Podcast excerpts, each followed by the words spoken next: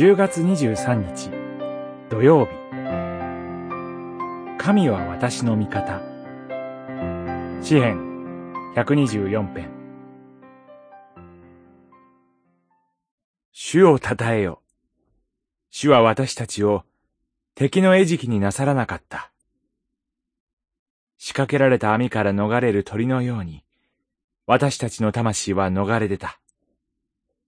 網は破られ、私たちは逃れ出た。私たちの助けは、天地を作られた、主の皆にある。124編、6節から8節もし、神が私の味方でないなら、このような家庭ほど、天の国を憧れる地上の人生の旅人、巡礼者を恐れさせるものはありません。そんな仮説は、神の民をおじけさせます。しかし、神の民を時々襲うその過程が、囁きの声として、私たちの耳に響きます。神は、無為無策ではないのか。神はお見捨てになっておられるのではないか。私をお忘れになったのではないか。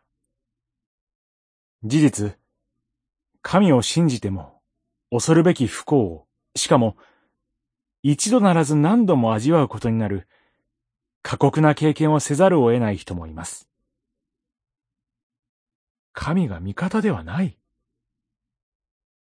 その思いが、人生の荒波に飲み込まれそうになっている人の魂に襲いかかります。その時、この詩人の言葉が私の言葉となります。主は、仕掛けられた罠によってもだい苦しむ者を解放される。解放されたと。ギリギリのところで罠の網は破られ、神を憧れて生きる者を神は必ず助けてくださる。希望は信仰です。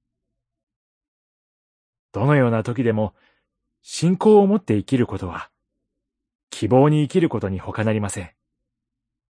神こそ、私たちの助けです。